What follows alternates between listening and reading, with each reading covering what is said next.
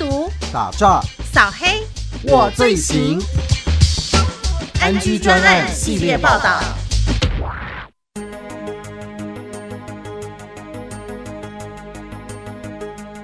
诈骗集团利用各种的手段，就是要骗钱。民众不论是网络交友，还是接到了不明来电，都一定要特别的当心注意，而且还需要再三的确认。保期总队提供两个案例来提醒大家，千万不要上当。第一个案例是屏东的一名四十岁单身女子。他掉进了诈骗集团网络交友的陷阱。诈骗集团盗用网络照片，在脸书上自称是葡萄牙的富商，骗称说因为患了重病住院，将不久人世，所以要把自己的九百七十万的美金遗产留给他，还委托律师来办理遗产转移。不仅有护照、有医院证明，还有遗产转移证明书，要取得女子的信任。只要女子汇出手续费六千五百五十英镑，大约是新台币二十四万元。元到柬埔寨就能够获得这大笔的遗产。女子到了台湾银行去汇款，因为不断的在柜台前划手机，引起行员的注意，并且通报派驻在台银的保期员警来关心了解。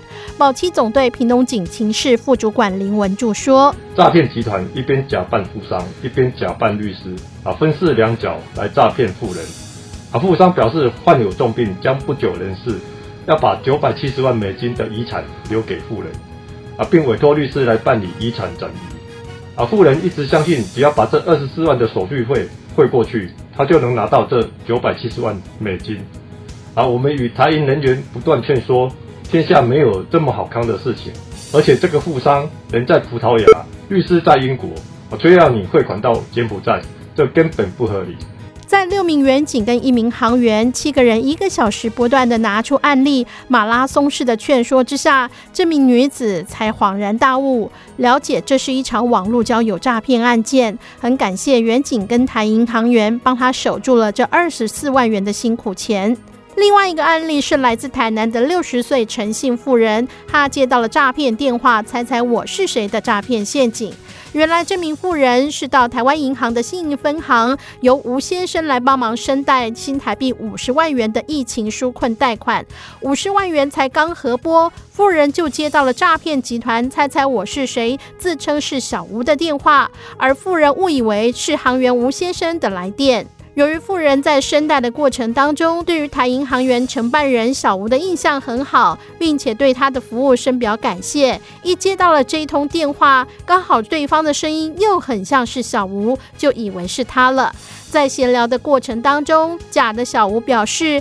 因为刚买了土地，临时要周转，借三十二万元，借一天就好，隔天马上就还给富人。保期总队第一大队长林元通说。诈骗集团以猜猜我是谁的方式，假冒台银承办疫情纾困贷款人员，要向富人借二十三万元，声称只周转一天，马上就会还给他。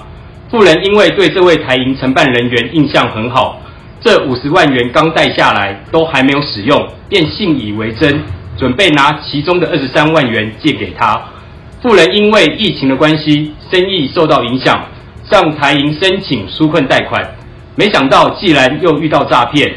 在汇款的过程中，幸好我们与台银人员及时发现，刚好真的小吴经过了柜台，一眼就认出了夫妻俩，还上前打招呼。在保期员警跟台银人员细心的说明之下，夫妻两人才知道自己差一点被诈骗集团以“猜猜我是谁”的方式给诈骗了。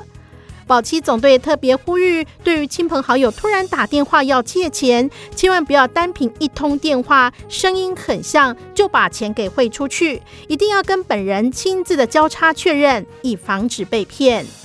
安居系列报道由警广高雄分台宋林采访直播。